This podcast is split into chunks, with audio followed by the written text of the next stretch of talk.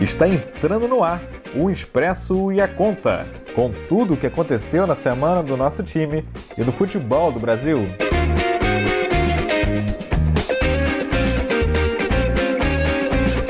Salve, salve, galera! O Expresso e a Conta, episódio 13 no ar. O Brasileirão definitivamente já engrenou. Já temos uma tabela aí bem desenhada, com líder, vice-líder, com um time aí na, na zona do rebaixamento, já com cara de time que deve cair, é, com o time na zona de Libertadores, com cara de time que deve ir para Libertadores e com o primeiro clássico da competição, é, Flamengo e Botafogo, Flamengo 1, Botafogo 1, a gente teve também Goiás e Atlético Goianiense, é, outros clássicos, mas esse aí que a gente vai se deter mais. E jogo no Maracanã, obviamente sem torcida, como tem sido a tônica desde a Covid-19 e da pandemia.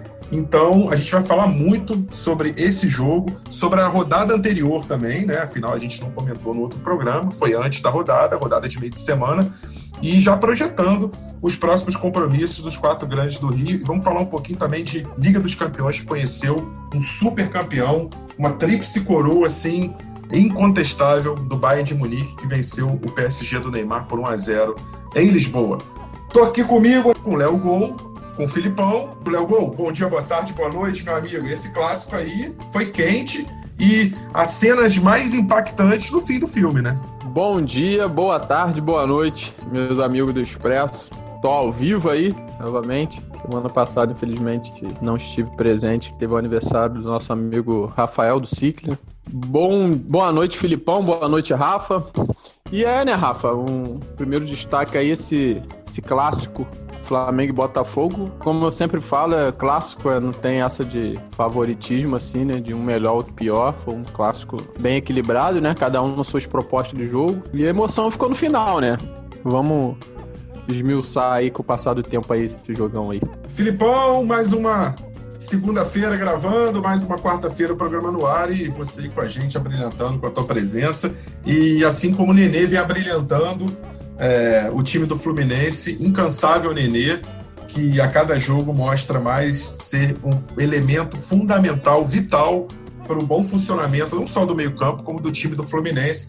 Nenê, que embora o time tenha perdido por 2 a 1 um para o Bragantino, fez, deixou o dele e vem cada vez mais com boas atuações e dessa vez o Fluminense ganhou do Atlético Paranaense lá na Arena da Baixada, um gol contra, mas uma partida em que, que se impôs também diante do adversário. É, qual é o seu destaque aí dessa rodada de fim de semana do Brasileirão, Filipão? Boa noite a todos os queridos que estão aqui, os queridos que estão ouvindo a gente também. Léo Gol fez, fez muita falta aí na semana passada. Não que tenha sido ruim, mas você é uma presença, é um pilar aqui do, do Expresso e a Conta e você sempre faz falta, cara. Foi muito bom ter você de novo aí.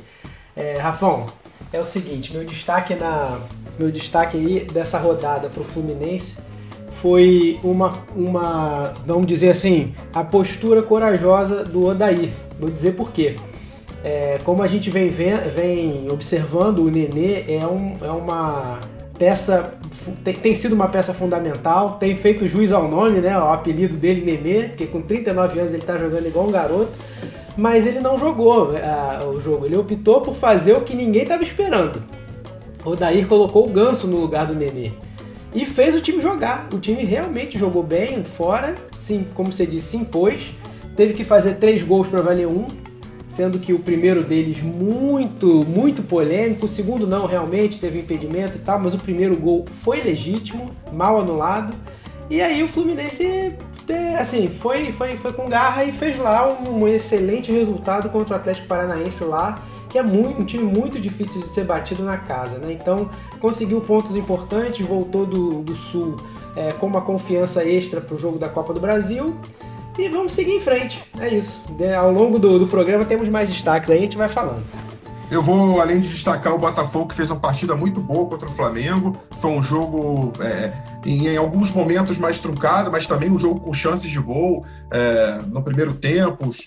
Lances a favor do Flamengo, Gatito fez uma defesa importante. Botafogo também assustou no, segundo te no primeiro tempo, um gol incrivelmente perdido é, pelo Luiz Henrique. Mas, assim, um jogo com bastante é, alternativa, com com presença tática das duas equipes, um duelo tático muito interessante. Mas eu queria também aproveitar e destacar o Vasco da Gama, o Vascão, destacar o vice-líder do Campeonato Brasileiro. É, se você perguntasse, falar assim, poxa, o Brasileirão aí com cinco rodadas, o Vasco vai estar na segunda posição na vice-liderança, tendo ocupado inclusive a primeira posição na quarta rodada. É, muita gente ia rir, ia falar que isso é impossível, e impossível tá o Cano que é, a cada jogo deixa o dele, não deixou contra o Grêmio, foi um 0 a 0 mas no 3 a 0 lá no Castelão sobre o Ceará, ele fez o primeiro do Vasco. Felipe Bastos, que tinha feito também já dois gols contra o esporte, fez mais um. Ribamar também deixou o dele. Então, assim, o Vasco de vento em popa.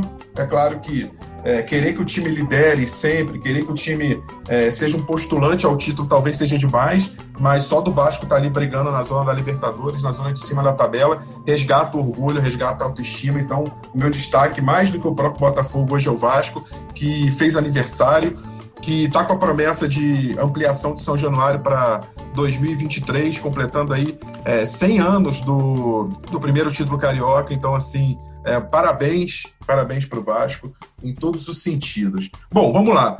É, daqui a pouco a gente vai falar também de Liga dos Campeões. Eu quero começar falando do clássico, Léo Gol.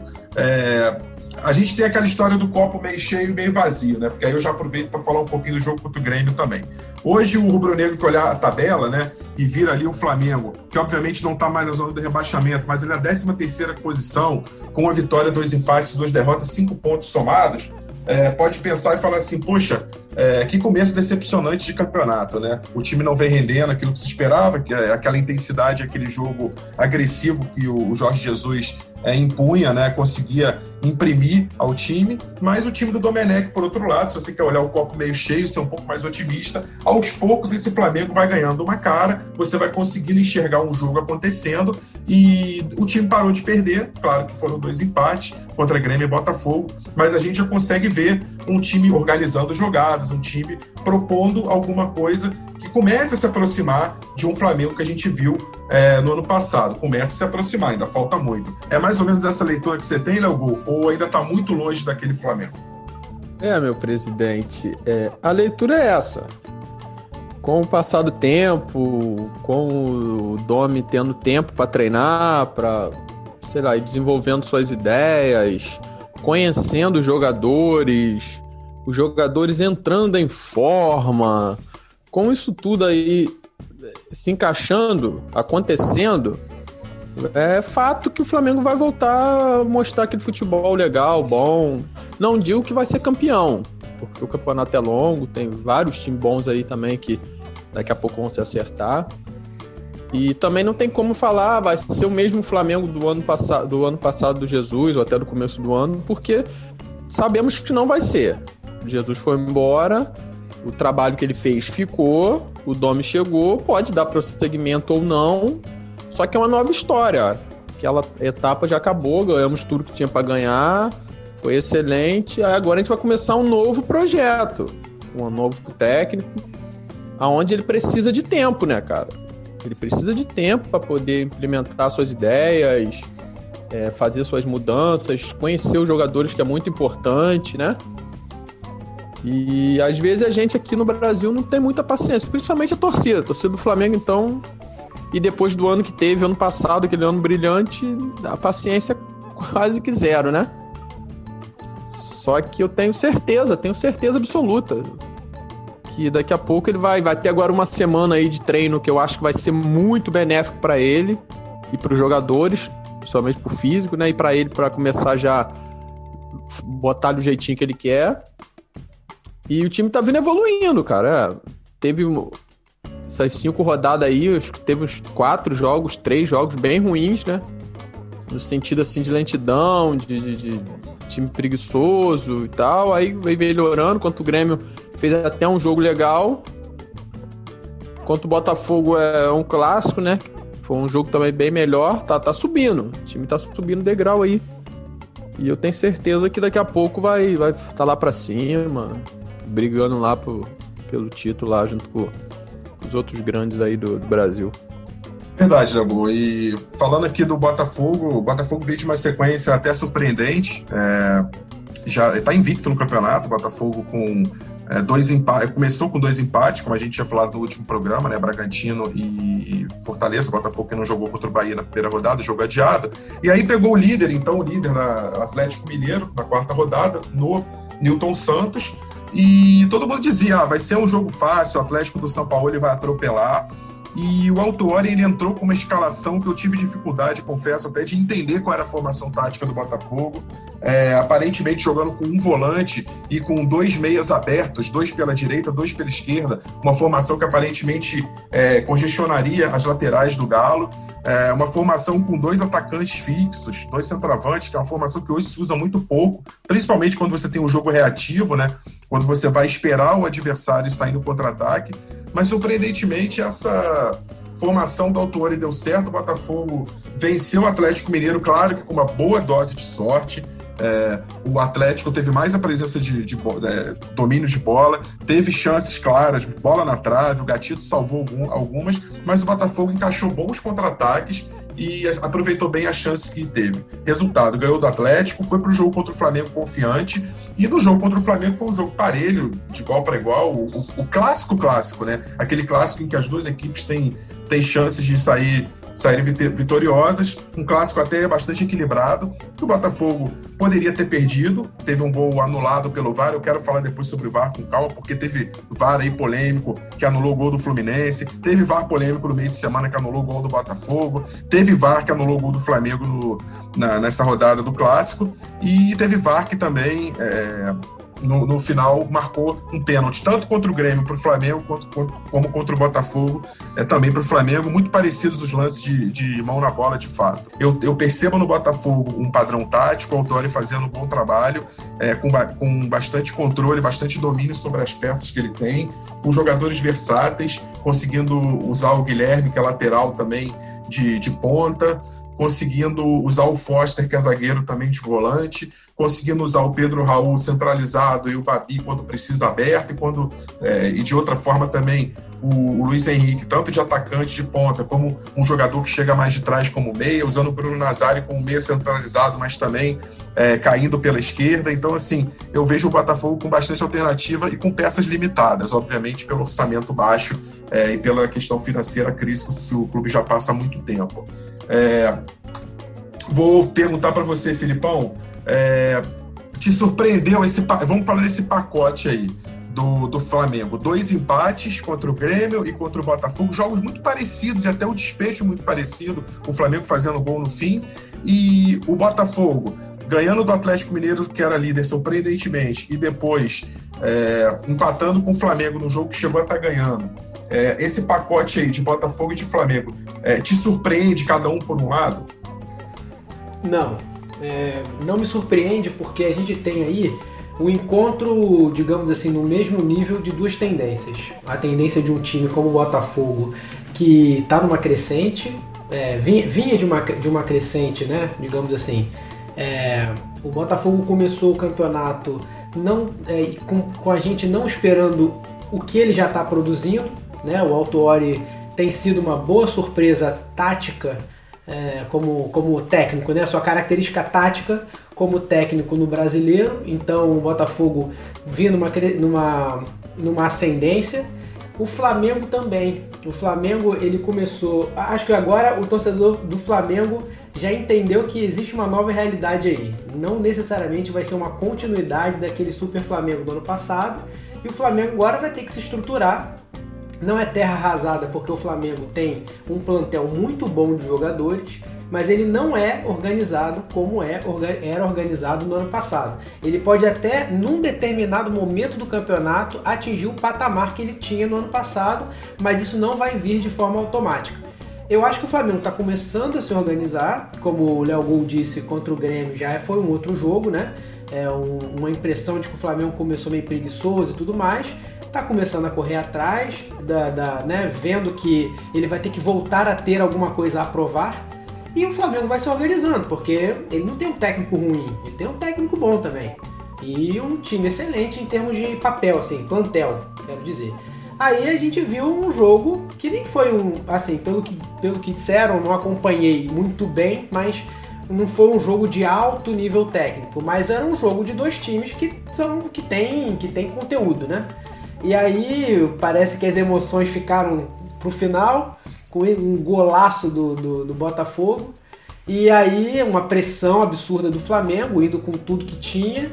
E aí a gente chegou lá naquele lance que para mim seria é, é, só não digo que é polêmico porque é assim, essa nova regra eu acho errada, nova interpretação da regra, mas está sendo aplicado para todo mundo, tá? Não acho que está havendo má fé por parte dos juízes, está todo mundo aplicando dessa forma para todo mundo, só que eu acho horrível. Então, aí veio o gol do Flamengo, o empate, né? Que, enfim, é, foi um resultado, digamos assim, justo. E é isso, esse é o campeonato. Flamengo e Botafogo agora vão ter que mostrar Botafogo para se consolidar, para ver se, essa, se esse time realmente é um time sólido, e o Flamengo tendo alguma coisa a provar para mostrar que ainda é aquele time do ano passado. Então vai ser interessante isso. Léo Gol, dois momentos me lembraram muito aquele Flamengo do Jorge Jesus na partida contra o Botafogo. No início do segundo tempo, o Flamengo ensaiou uma pressão, a chamada pressão pós-perda, né? Que é quando você vai para o ataque, termina o seu ataque, você fica com os jogadores postados, esperando a, o erro do adversário ou forçando o erro do adversário, para você já pegar o time posicionado adiantado, ou se não, marcando a saída de bola. Ou seja, o Flamengo tentando é, simplificar a situação de ter que esperar o Botafogo atacar, roubar a bola e construir uma jogada. Não, ele já fazendo aquela marcação-pressão. Eu vi isso no início do segundo tempo bem claramente. O Flamengo fez o, bastante aquilo que o, que o Jorge Jesus fazia, né? O Flamengo do, do Jorge Jesus. E no fim, e aí uma semelhança ao jogo contra o Grêmio, quando o Flamengo precisa buscar o resultado, quando tem aquela necessidade, o Flamengo é, jogando um pouco mais parecido com aquele Flamengo do ano passado. É, você percebeu um pouco isso? É, o Flamengo, nesses momentos, mais parecido com aquele Flamengo do Jorge Jesus, trocando posição, mais envolvente, é, com a participação do Bruno Henrique, o Gabigol caindo também mais para os lados e, e, tentando criar, fazer triangulação, mais do que aquele time parado, o que muita gente brincou chamando de time de totó, né? Um Flamengo dinâmico, mas só em alguns momentos. Você conseguiu enxergar isso também no, nessas partidas? É, com você perfeitamente, perfeitamente. Uma, uma visão aí sua perfeita. Eu também vi, também vi isso. E, e vejo o, o não manter essa pressão e esse estilo pelo, fa pelo fato de. Posso estar enganado, mas de olhar e ver que os jogadores estão. É, não sei se fora de forma, ou sem aquela motivação que tinha, aquela vibração que tinha no passado, entendeu? Eu vejo como isso, eles não conseguirem fazer, exercer essa mesma pressão é, pós perca de bola, igual fizeram em algum momento, deu certo, roubou. Só que roubou e não conseguiu pro, é, produzir em gol, porque, tipo, roubava e no, no, ano passado tava tudo no automático, roubava e já sabia onde ia dar e tal. Esse ano, o cara é rouba e fala assim, cara, o que, que eu vou fazer? Aí roda aqui, roda pra ali e não rende, entendeu? Quanto Curitiba... não tem pra quem lá, entregar, né? É, quanto Curitiba lá foi a mesma coisa, a gente roubou algumas bolas na frente e não conseguiu sair um gol. Falei, que isso, gente? Contra o Atlético Mineiro no primeiro jogo, a gente teve inúmeras chances assim, roubada também na pressão e não saiu o gol. E, Léo, então... só, só, só para falar um pouco disso que você está dizendo agora, que é muito importante, a gente não sabe se o diferencial de um, um Jorge Jesus, por exemplo, no treino, é se ele, se ele treina exatamente essas situações de continuidade, né? Tipo, é. roubou a bola e, e talvez seja esse o diferencial, né? Que a gente não enxerga né, quando a gente vê o jogo exatamente. e tal. De repente, no dia a dia, o técnico, um técnico bom de ponta tem isso, cara. É diferencial. É, e, e eu tenho quase certeza que no treino rolava. Porque teve. Eu lembro uma vez que o Flamengo ficou com 10, que na entrevista o Jesus falou: não, isso não foi, é, não foi é, novidade pra gente, porque a gente treina com 10 jogadores também. para quando tiver uma possibilidade assim, quando acontecer, né? Então, acho que o que você falou faz todo sentido. Isso deveria ser feito exatamente no treino, para você saber no jogo o que, que você vai fazer. Para o jogador saber onde vai se movimentar quando você roubar aquela bola na pressão. Então, acho que é, o Flamengo tá faltando aquele é, aquele dedo ali no, na tomada, entendeu? Para os caras meio que acordarem, para os caras é, fazerem alguma coisa, ou eles estão naquele assim, como ficou um ano sendo o seu comandante, fazendo, ó, você vai fazer isso, aquilo, aquilo outro. Talvez os jogadores estejam esperando a mesma coisa do Domi.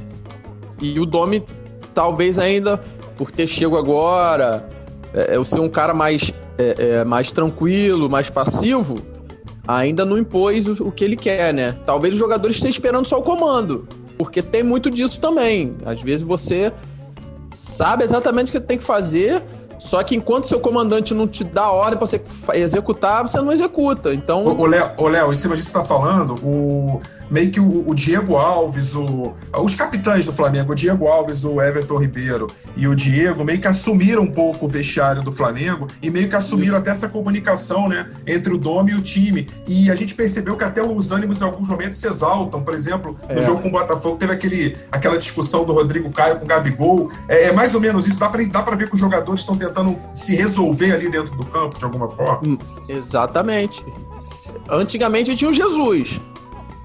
E eu já vi ele chamar o Rafinha na lateral num lance que o Rafinha foi separar uma discussão e dar uma bronca com o Maracanã com 60 mil, dar uma bronca no Rafinha, o Rafinha ponderar ele dá uma bronca. Então, tipo, ele mostrou assim: vocês não tem que tomar atitude nenhuma, eu que tô no comando. E agora tá oposto, tipo, tá assim, o time tá meio que um balão de gás no ar voando. Então, um acha o direito de cobrar o outro, ou que isso tá errado ou aquilo.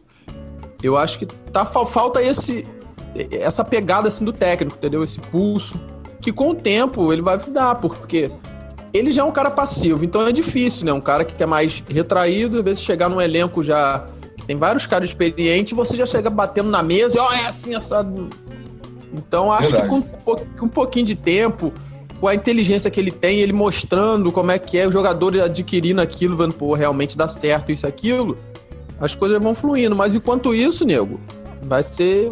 Vai ficar sendo um pouquinho nesse sofrimento. Agora, agora Léo, o, o, que eu falo assim, a gente às vezes analisa muito a coisa da ótica do Flamengo, mas é, eu percebi naqueles 15 primeiros minutos do segundo tempo que o Flamengo botou uma pressão muito forte, o Paulo Autori mexeu no time e ele mexeu por atacado, né? A gente com a Covid tem a possibilidade de fazer até cinco alterações, desde que elas sejam feitas em, jane em três janelas, né? Você tem que é, mexer dois ao mesmo tempo em, em dois momentos desses três, né? E o Autori tem usado isso muito bem, ele tem usado o elenco inteiro na nas partidas, é usado o máximo de jogadores. Ele fez cinco substituições contra o Flamengo e dessas cinco, praticamente três aconteceram entre os 12 e os 15 minutos do segundo tempo. Exatamente quando o Flamengo tinha maior pressão pós-perda, tinha pressão de saída de bola e o Botafogo não estava conseguindo passar do meio de campo. Ele começou com uma formação é, pouco usual hoje em dia, que é o 3-5-2. Ele começou com uma linha de três zagueiros, né? Que o, o Canu, o Marcelo Benevenuto e o Rafael Forster, ele um, um meio de campo com cinco jogadores, com dois alas, por um lado, pelo lado esquerdo o Guilherme Santos, pelo lado direito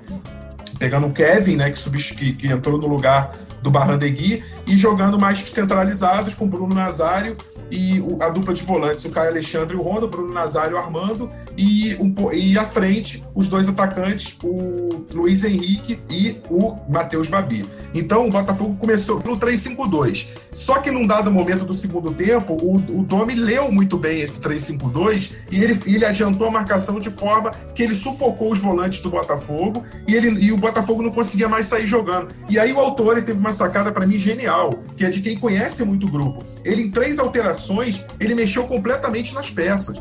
Ele tira o Rafael Forster e bota o Pedro Raul, que é um, que é um atacante. Ele tira o Kevin, que é um lateral, que, que, sobe mais e bota o Barrandegui, que é o lateral direito, que fica mais, que marca mais. Ele tira o Caio Alexandre e bota o Danilo Barcelos.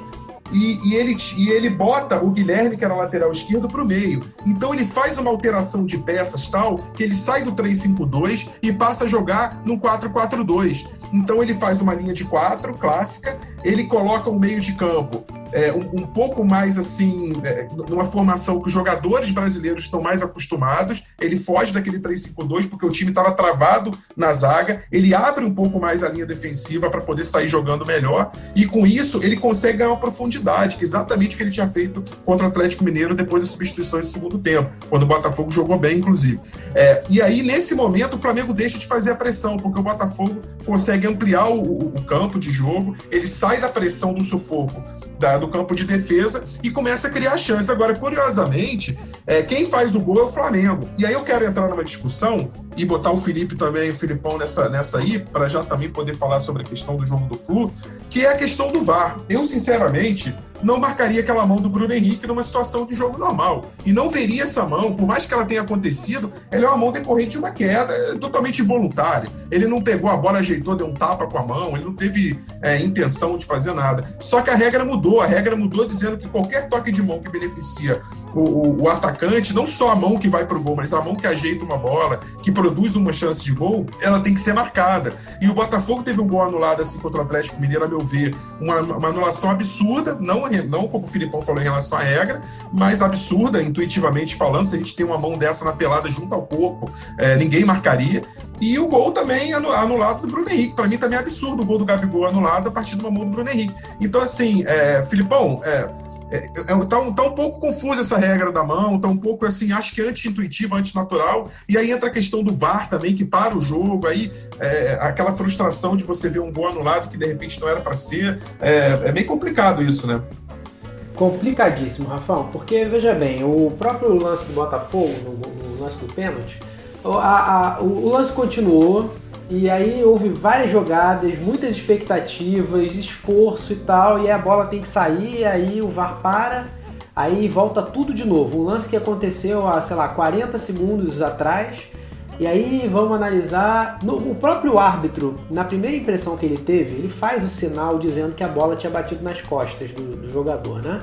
Então ele mesmo, na primeira impressão que teve, foi, uma, foi a impressão de que a bola não bateu e que não tinha relação com benefício ao Botafogo na jogada. Aí o lance para, vai lá pro VAR, aí o VAR é, mostra que a bola e, e, e, assim foram dois ângulos também não tão bem conclusivos, mas aí ele chegou à conclusão de que bateu em alguma parte do braço e ele aplica a regra. Nisso a gente não está querendo dizer que o juiz foi mal intencionado, porque como eu falei, houve diversos jogos em que a regra, a regra foi aplicada assim, indistintamente, mas a, re, a mudança de interpretação dessa regra, para mim, é muito prejudicial ao jogo, à, à cadência do jogo, né? Qualquer bola que bate na mão do, do, né, do jogador, seja ele de ataque ou de defesa, e que, entre aspas, beneficie o jogador, aí você pensa assim: ah, a gente está tentando reduzir a margem de interpretação do lance mas você vai levar essa interpretação ao que beneficia ou não uma pessoa. Porque veja bem, o jogador do Botafogo estava de costas, numa posição em que ele tinha que fazer um movimento para se equilibrar, porque senão ele ia bater com a cara no chão.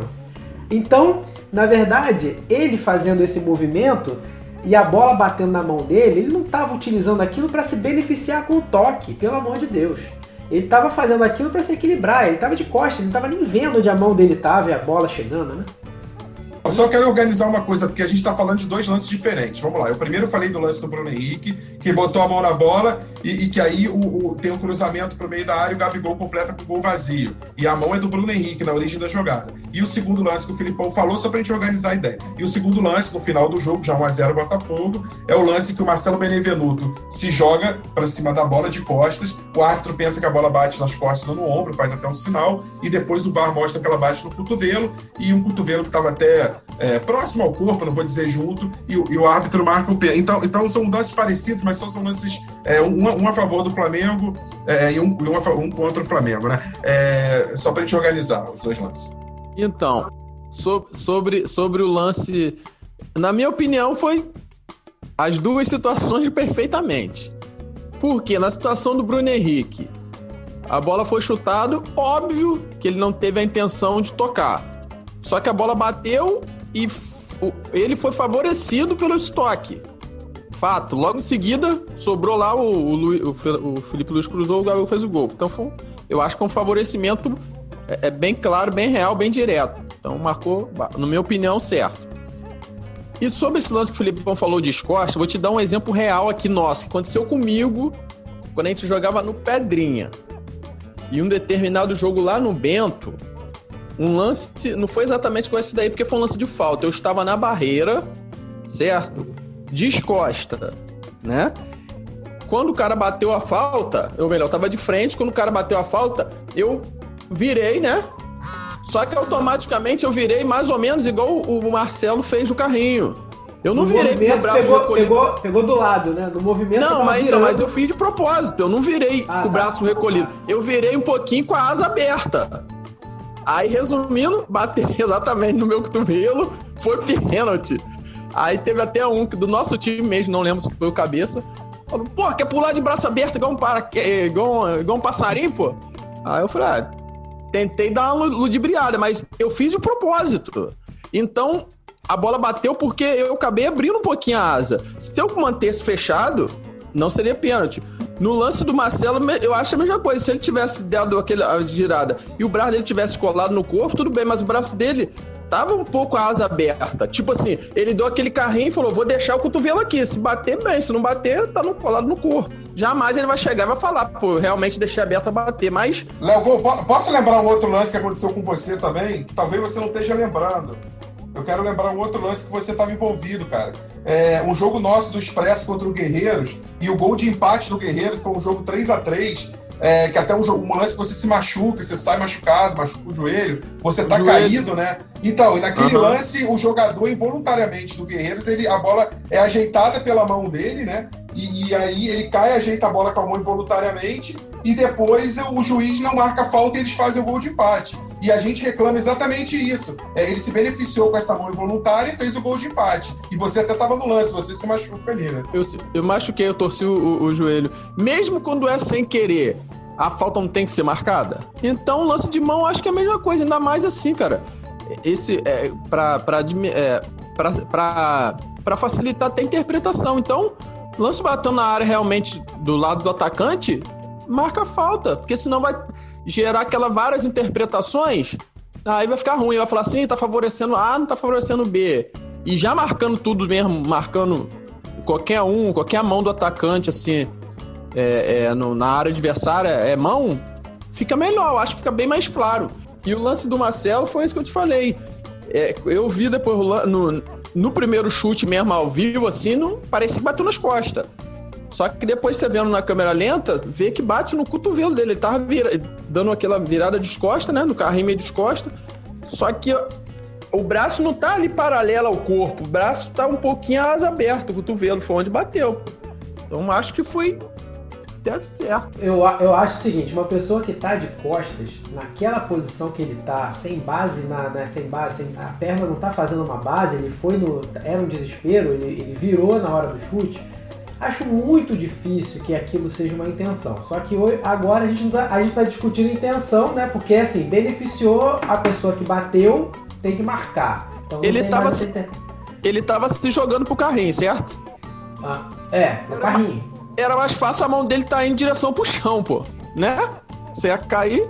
Não tá onde Mas... tava, pô. Nas costas, com o cotovelo um pouco aberto, pô. Entendeu? Não, mas, mas Era mais, bem mão... mais fácil ele estar tá apoiando a mão pro chão, que ele tava caindo, não. pô a mão que tinha que ficar no chão era outra. Aquela que bateu, não. Aquela que bateu com a virada do corpo dele tinha que ficar para cima mesmo. Não tava é nenhum dos dois, Filipão. Se você for ver as duas, se eu não me engano, tava para trás.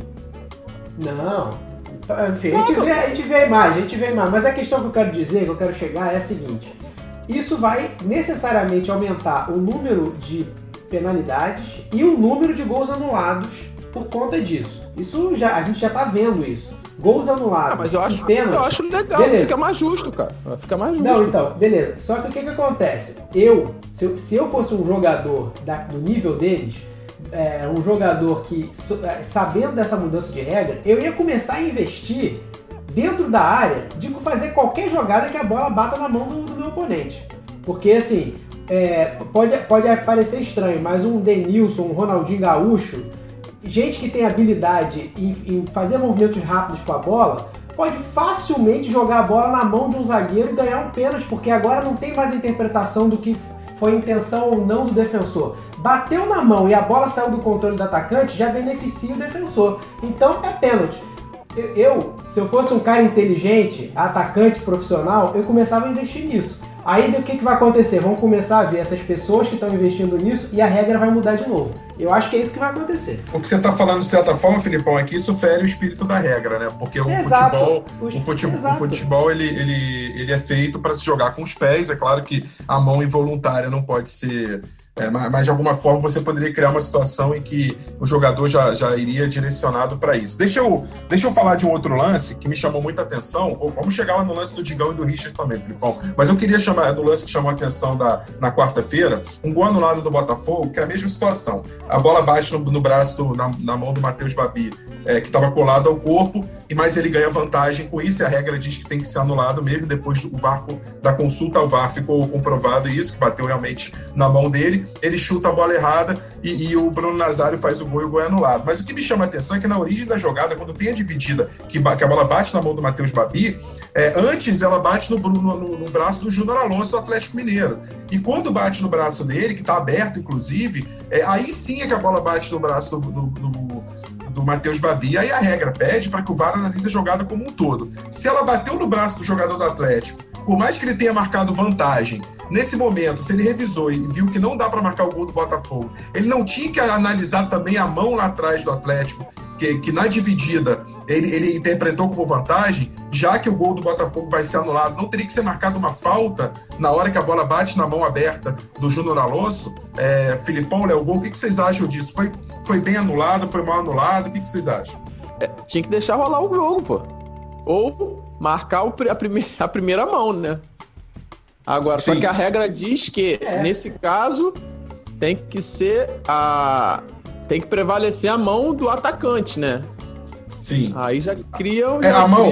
A, a, mão do jogador do Atlético, ela, ela, na dividida, ela tá aberta. Ela não é uma mão natural que tá colada ao corpo, ela, ele aumenta a área. O que acontece é que na dividida, se ela não bate na mão e bate sim no peito do Babi, tem que ser marcada, tem que ser é, dada a vantagem, porque ele seguiu deu o chute e saiu o gol do Botafogo. Beleza, até aí ok. Só que se a regra diz que se a bola bate na mão do, do atacante é, é, uma infração, você anular o gol e não marcar a falta anterior, do, da mão anterior do Atlético, é você beneficiar o infrator, né, Filipão? É. Faz sentido, exatamente, exatamente. Concordo. Então, na verdade, assim, talvez o gol do Botafogo realmente tivesse que ser anulado, como foi, mas fosse marcada então a falta, né, a original, uma falta vencida, mas teria que ser marcada de uma mão. Então, assim, olha como é que a regra, eu só quero dizer assim, olha como é que a regra é complexa. E para falar dessa história do VAR, do, da revisão que, que vira aquele lance da lupa, em que às vezes o juiz quer ser mais realista do que a realidade, o Fluminense foi prejudicado no jogo contra o Atlético Paranaense, teve um gol anulado, né, Filipão? É, descreve para a gente melhor o lance, o lance do Digão, que em tese faz um, um, é, uma jogada legal, mas o juiz marca uma falta do Digão no Richard do Atlético Paranaense. Fala um pouquinho do lance e da tua interpretação. Gol anulado. Olha, Olha, é exatamente isso, né? Quer dizer, é, a gente não está falando mais da regra do, do, do, do, toque de mão, a sim, gente está falando de outra coisa. É, foi um gol muito, na minha opinião, mal anulado, porque a jogada, a jogada em si, que é mar, em, em que é marcada a falta, não é uma jogada de falta efetiva, é um, é um contato de jogo mesmo. Não houve, não houve apoio dos braços do jogador no ombro do, do defensor, né, do Richard, no caso do Digão. É, e, e, ele já estava muito mais na bola do que o, do que o zagueiro. Ele não tinha. É, o movimento do Digão não foi o movimento que impediu o Richard de subir. Na verdade, é a, ele pegou essa. Ele, ele achou que houve essa carga com os dois já em cima. Só que o Digão tinha subido muito mais, ele tinha subido antes. Ele não, ele não subiu se, se escorando no Richard. E a, e a, a jogada prossegue com o gol legítimo do Lucas Claro. É, o, o só, pra, só pra quem não viu o lance, né? O Richard, o, o Digão cabeceia, o goleiro Santos faz a defesa parcial e no rebote o Lucas Claro faz o gol e aí ele é anulado na origem, né? Mas a questão, a questão é que é a seguinte: essa carga foi na descida do do Digão e não na subida. Ou seja, ele bate na bola e dá a descida. O, o Richard não iria interferir nesse lance. O Digão já tinha subido muito mais do que ele antes de encostar no Richard. Mas aí por, aí, por sorte, acho que a palavra é nem sorte, mas é, por mérito, né, e para sorte do árbitro, talvez, o Fluminense conseguiu não precisar desse gol e ganhar por 1x0 o gol contra do Aguilar. É, fala, vamos aproveitar e falar um pouquinho desse jogo, Filipão. Aí o Fluminense se impôs fora de casa. É uma vitória categórica. Né? Eu lembro quando a gente falou da vitória do Flu sobre o Inter, você comentava, é, foi uma vitória importante porque o Fluminense tinha empatado com o Palmeiras, um time que é postulante ao título, no Maracanã, e contra o Inter, um time que, que briga ali para uma vaga da Libertadores, de repente vai ficar entre os 6, 7, 8 primeiros. É, era importante ganhar para mostrar para autoestima e para mostrar que o time tem capacidade. Então ganhar no Atlético Paranaense lá nem se fala, né? esse jogo é um jogo que a gente tá, assim, na verdade a gente não esperava boa coisa, porque foi uma, foi uma escolha do técnico poupar três jogadores que são importantes para o jogo da Copa do Brasil. Então ele poupou o Nenê, o Nino e. O Nenê, o Nino e o Evanilson. Ou seja, são jogadores que nesse time do Fluminense são peças-chave. Então a gente esperou o quê? Um Fluminense que ia, que ia para o jogo fora de casa, é, até com uma postura mais defensiva, uma postura mais esperando o Atlético e com, com, poucas alternativas. E o que aconteceu foi o contrário, porque na verdade o torcedor do Fluminense não esperava que o Ganso, entrando no lugar do Nenê, iria render o que o Nenê vem rendendo. E na verdade o, o Ganso entrou e ele não fez exatamente a função do Nenê, mas ele jogou de uma forma que ele possibilitou outros jogadores é, é, é, mostrarem características que estavam sendo, digamos assim, ofuscadas pelo Nenê, entendeu? Então, ele não substituiu exatamente o Nenê em todas as funções, mas ele conseguiu fazer um jogo de, de é, um jogo colocando a bola no chão e os outros jogadores em velocidade conseguiram fazer o que o Nenê estava fazendo, concentrando nele. E foi, e foi surpreendente, porque é aquilo, quando a gente queima a língua, né? Porque se o Fluminense perdesse esse jogo, a gente já teria já a, a crítica pronta do dia seguinte. O Daí poupou três jogadores, não deveria poupar, Jorge Jesus não poupava jogador, não sei o que, aquela coisa toda. O Fluminense foi lá, jogou bem ganhou. E agora o que a gente fala? Então é hora da gente também dar os méritos a quem é, né? A quem merece, dar acesso que é de César. Agora, Rafa, o, o, brasileiro, o Campeonato Brasileiro é uma grande maratona, né? É, a gente, assim, vê, a gente é, começa todo mundo com o mesmo gás, né? Então, assim, às vezes o cara é, é rápido, o cara é, é, mais novo e tudo mais. Mas assim, ao longo do campeonato, quem tem mais consistência vai ficando, porque manteve aquele ritmozinho e sabe a hora de dar o sprint. E aquele pato novo, aquele pato novo é, já gastou tudo que tinha que gastar e, de, e depois só derrota. Então, então você me vai... deu, Filipão, então você me deu a deixa para te fazer a pergunta logo e Léo Gol também entra nessa, que essa pergunta é para. Eu não quero provocar ninguém, não, mas quem que é tartaruga em cima da árvore desse campeonato? Porque começaram falando, ah, porque o Atlético Mineiro isso, o Atlético Mineiro aquilo, o Sampaoli, o Sampaoli. Aí o Galo já tomou a pancada do Botafogo, já, já, aí já teve o jogo com o Inter também, já caiu, quer dizer, nove pontos, estacionou em nove, três vitórias, duas derrotas nas duas últimas rodadas, já está em terceiro. O Vasco Vascão, bem e tal, de repente primeiro assumiu a liderança, empatou em casa com o Grêmio, o Grêmio também é um time forte, nem, nem dá para dizer nada, mas o Vasco também já caiu da liderança. Então, assim, falamos do Flamengo lá no início, não, não engrenou ainda. Então, assim, o próprio Corinthians, olha, 14 lugar. Quem diria que o Corinthians seria o 14? É, e times que estão mais ali em cima, que você olha assim, o Bahia está em oitavo, de repente. É, quem que é a tartaruga que está em cima dessa árvore aí, dessa maratona que você está falando aí? A tartaruga é porque a gente não sabe, a gente não sabe como é que é. ela chegou lá em cima, só sabe que ela vai cair, né? Essa pergunta é muito traiçoeira, Rafa, porque é mais fácil dizer assim, quem você acha que é o que vai ser o, o baranga, o, o, o, o ruim? Eu, é assim, aquele Z4 ali tá me dizendo muita coisa já. Eu acho que ali, daquele Z4, a gente vai continuar tendo metade dos times que estão ali vão continuar ali. Léo Gol, quem que, é, quem que é essa tartaruga aí em cima da árvore aí, cara? Eu não sei. Tem tartaruga em cima da árvore ou não tem? Eu vou te. eu acho que não tem, não. Eu acho que não tem, não. Sabe por quê, Rafa? São cinco rodadas. A maioria dos times só fez quatro, né? Tem time que fez três. Então acho que tá muito cedo pra gente falar assim, igual. Claro, é brincadeira a parte, que o Vasco tá em primeiro, todo mundo segue o líder, segue o líder. É, é tudo muito precoce ainda, a gente falar algo, ou até de falar, ah, tem a tartaruga lá em cima da árvore, daqui a pouco não sabemos como chegou, mas sabemos que vai cair e tal. Acho que a gente deve esperar aí até a décima rodada. Esse mês também é muita correria, né? A volta do futebol e, e são 30, é um mês para muitos jogos. Então acho que no, partir do mês que vem, os times já vão estar melhor, a gente vai poder ter uma noção assim, de exatamente de saber quem é essa tartaruguinha que tá lá em cima, ou de saber quem é a baranga que o Filipão falou. Entendeu? Então acho que é muito precoce, né? Até para chutar esses, esses rebaixados aí, mas eu acho, cara, que o Atlético Goianiense eu acho que não, que não cai, não, cara. Sei não, acho que não cai, não. Então, vou, vou, vou me atrever então. Se é, se é pra ter polêmica, vamos botar polêmica aqui. Não sou dono da verdade, não tô falando com plena certeza, mas se eu pudesse apostar, eu apostava, apostaria que o Atlético Goianiense cai, porque, como eu falei, o brasileiro é uma maratona. Chega em determinado momento, os times que têm estrutura, vendo que a coisa está indo para um caminho ruim, começa a tomar medida, começa a investir, começa a, a trocar de técnico e tal, dá um jeito, sai do buraco o, o, os times que têm menos estrutura têm menos margem para fazer isso. Então eu acho que assim, à medida que chega no meio do campeonato, ao desgaste físico, ao desgaste né, de, do campeonato tá rolando lá, elenco e tal, aí começa a ficar para trás. Então jogaria o Atlético Goianiense como um time que vai cair. O, a Tartaruga, que tá, que tá no poste ninguém sabe como colocou e que eu acho que vai cair, agora eu quero muita muito cuidado para falar. Eu acho que é o Vasco. Por quê? Não que eu acho que o Vasco vai ficar em, em zona de rebaixamento, mas eu não acho que o Vasco vai conseguir sustentar um aproveitamento de, de, de, ponta entre os cinco melhores. Acho que ao longo do campeonato essa, essa, essa animação, essa empolgação vai caindo e aí ele vai lá ficar naquele meio de tabela que vai bater 13 terceiro ali, aí uma, uma rodada perde duas seguidas, periga na zona, depois ganha duas, três, sobe, vai ficando em décimo.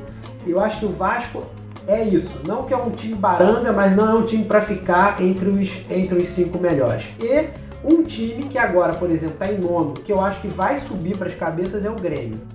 Não, Gol, eu já, eu, eu, já, eu já pedi a palavra do Filipão da Tartaruga, já na provocação para a gente poder falar um pouco do Vasco, porque é, de uma forma ou de outra, vice-líder, 12 pontos, 4 jogos, 3 vitórias e empate. Lembrando que o Vasco é um daqueles times que tem uma, um jogo a menos. E vai pegar o Flu, tem chance também, que o Flu está sendo freguês do Vasco nos últimos, nos últimos anos vai pegar o Flu, que como a gente falou, tá em sétimo.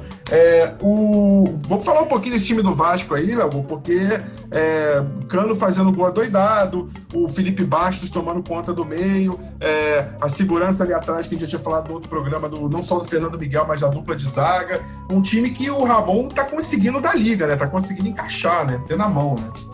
Tá conseguindo encaixar, cara. E é aí que, que eu discordo um pouquinho do Filipão. Eu acho que o, não vou dizer que o Vascão vai brigar pelo título, mas eu acho que ele vai ficar ali na primeira parte da tabela ainda, de décimo para cima, cara. Porque, vou te falar uma coisa, o, fute, o futebol, o, o, seu lado emocional conta muito. E o Ramon conseguiu mexer com isso aí com, a galera lá do Vasco. Conseguiu mais ou menos mostrar assim, com todo respeito, né? A gente é limitado, a gente tem um elenco, é, é, certo modo, fraco. Só que a gente pode. Se a gente se unir, se a gente fizer aquele nosso feijão com arroz bem feito, a gente pode galgar coisa boa. Entendeu? Porque eu vi, eu tenho visto uns jogos do Vasco e o, o principal. Uma das principais coisas que eu vejo isso daí é vibração, galera pegando, galera correndo, galera querendo. Eu acho isso que. Isso daí é, é muito fundamental para um time, mesmo com as suas limitações. E é aquele negócio: cinco rodadas, né? O Vasco fez quatro jogos, ganhou três, empatou uma. Daqui a pouco dez rodadas. Aí você ganha sete, empata duas, perde uma. Aí quando vê, tá 20, vigésima rodada. E você vai pegando aquele entusiasmo, você vai pegando aquela confiança. Aí depois, nego, é aquele negócio, é igual jogador perna de pau, tá confiante, faz coisa que, que nem Pelé fez. Entendeu? Eu acho que pode nesse, nesse caminho. Agora, tem aquele outro lado da moeda também. Se tomar duas, três pancadas aí, a autoestima cair, nego, aí segura, morra baixa aí, água morra baixa, vai ser difícil segurar. Então, é, é, porque eu acho que eu queria chegar nesse morra baixa aí pra gente discutir. É, eu acho que às vezes um time faz uma campanha. É, o Guardiola tem essa teoria, né? Que o campeonato você é, ganha nas oito primeiras rodadas e perde mentira, nas oito últimas. Pra quem tem elenco. É, tem elenco. isso, isso. Mas falando do Vasco, eu também não tô dizendo isso, não. Eu tô dizendo só o seguinte: que, de repente, pro Vasco, ele pode estar mirando numa coisa para acertar outra. Você ser, é, ficar na, ponteando o campeonato nessa hora, ficar entre os três primeiros, os cinco primeiros, pode significar que lá no final você não vai cair. Você vai ter um final de ano, ou no caso, como o campeonato vai ter fevereiro, você pode ter um pré-carnaval, né? É, final digno, né? É, mais tranquilo, para não sofrer, porque assim, o torcedor do Vasco vem sofrendo muito, gente, pelo amor de Deus. Nos últimos 13 anos, três rebaixamentos. Muito, muito, muito mesmo. E bota mais um cadinho de muito nisso.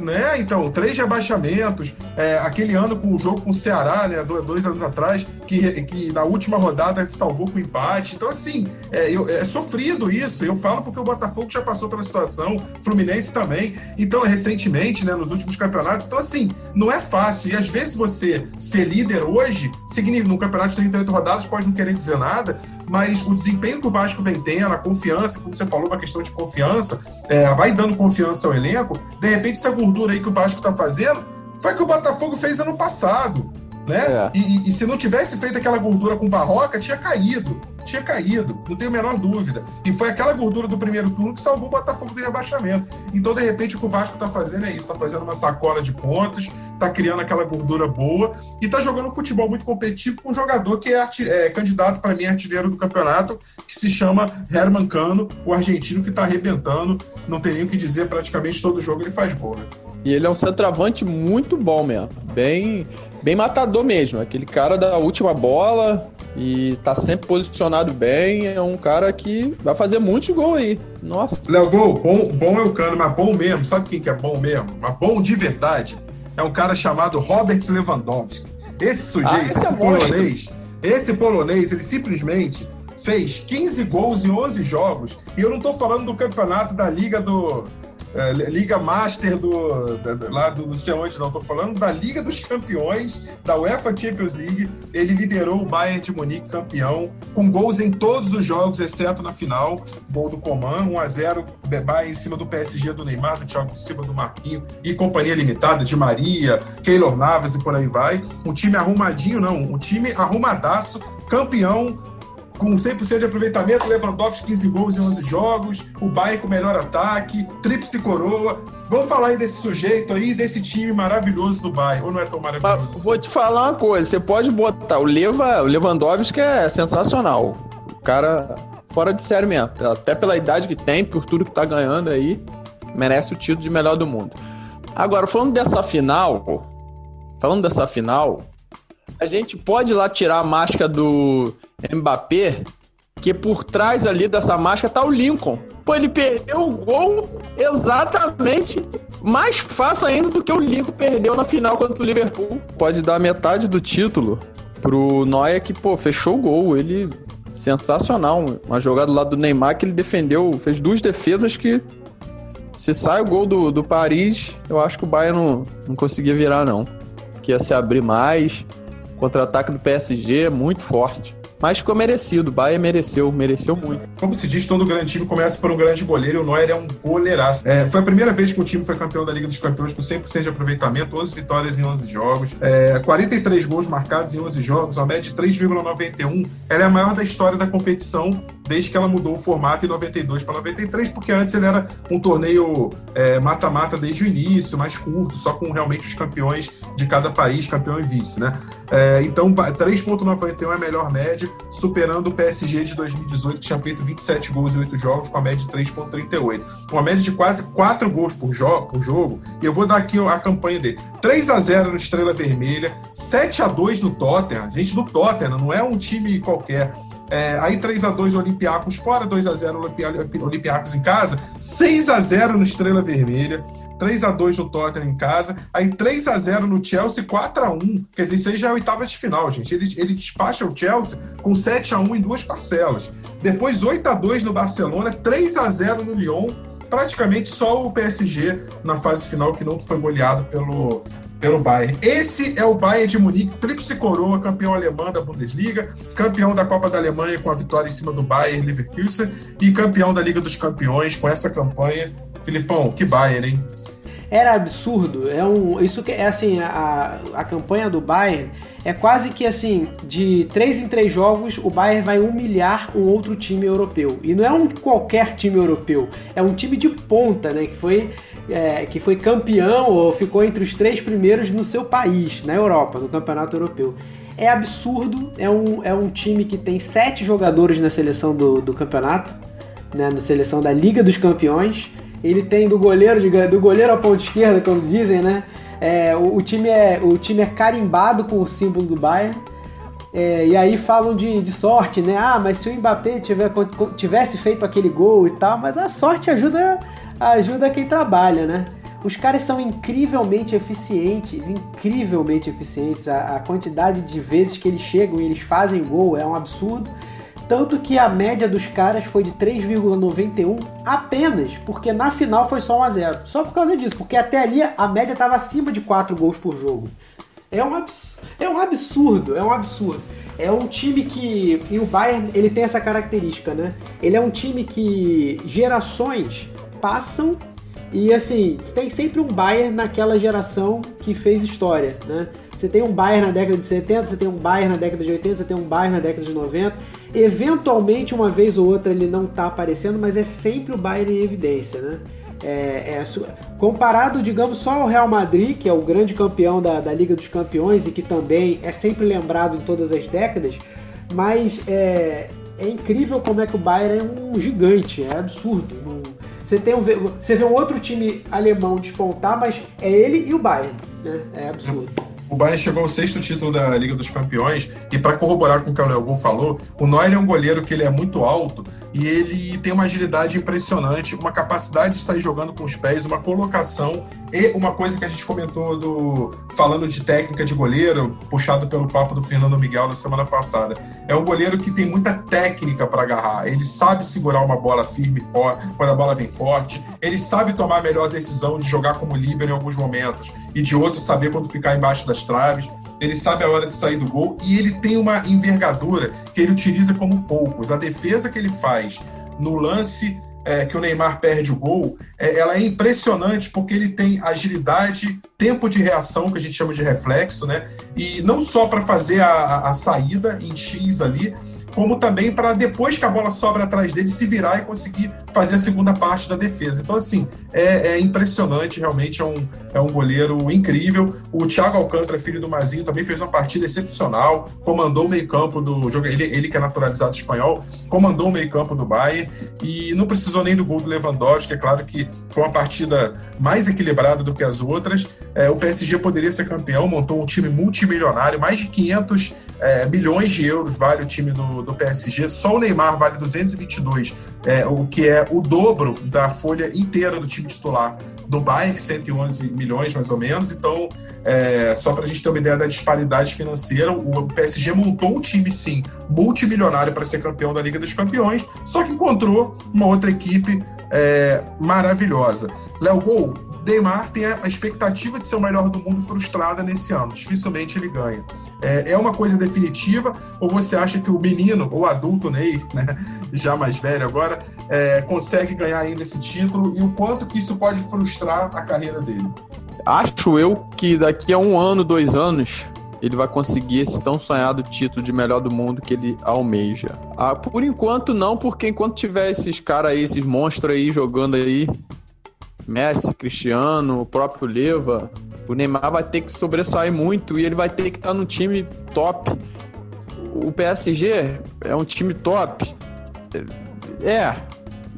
Eu não vi aquele conjunto, eu vi um, esses galácticos, né? Você pegar ali os melhores ali, os caras bons e juntava. Eu não vi aquela, aquele conjunto, né? Legal, não, de time, não. Por isso eu acho que afetou muito ele. Mas eu acho que ele ganha, sim, esse, se alcança esse desejo louco que ele tem de ser melhor do mundo, que eu acho, sinceramente, que é, não, não, não enche meus olhos, né? Mas é algo pessoal dele. Eu acho que foi um azar danado, sabe? Porque o que o, o, o PSG não poderia pegar agora era um time como seria um Real Madrid ou, ou um Bayern.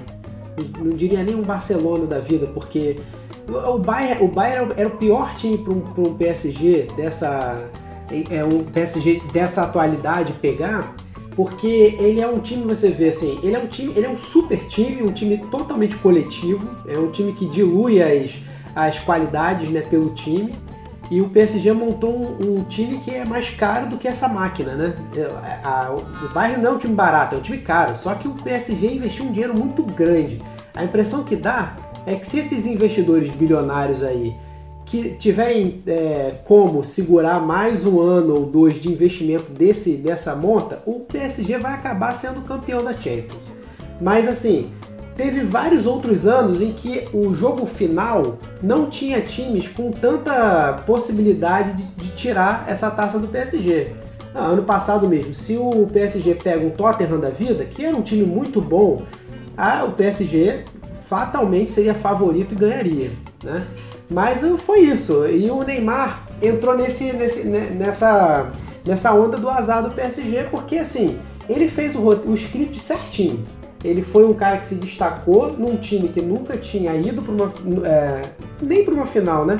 De Champions, com, com a possibilidade de ser campeão e protagonista. Então, assim, se ele fizesse isso, o título de melhor do mundo era dele, não tenha dúvida. Não aconteceu. Agora a questão é, que, que outro time o Neymar poderia estar que ele poderia ter o mesmo protagonismo que ele tem hoje no PSG e com condições de chegar até a final da Champions? Eu não sei. Então ele fica meio que, né? Só do Flamengo mesmo, pô. Filipão, é hora de se despedir, aquele expresse a conta, então é hora da nossa conta. Um meio de semana que vai ter rodada de Copa do Brasil, depois do fim de semana tem mais Brasileirão. Tuas considerações finais, teu bom dia, boa tarde, boa noite. Mais um para conta. Então é isso, vou chamar o garçom e pedir a conta. É, eu acho que foi muito bom nossa, nossa boa nossa reunião, nossa resenha de hoje.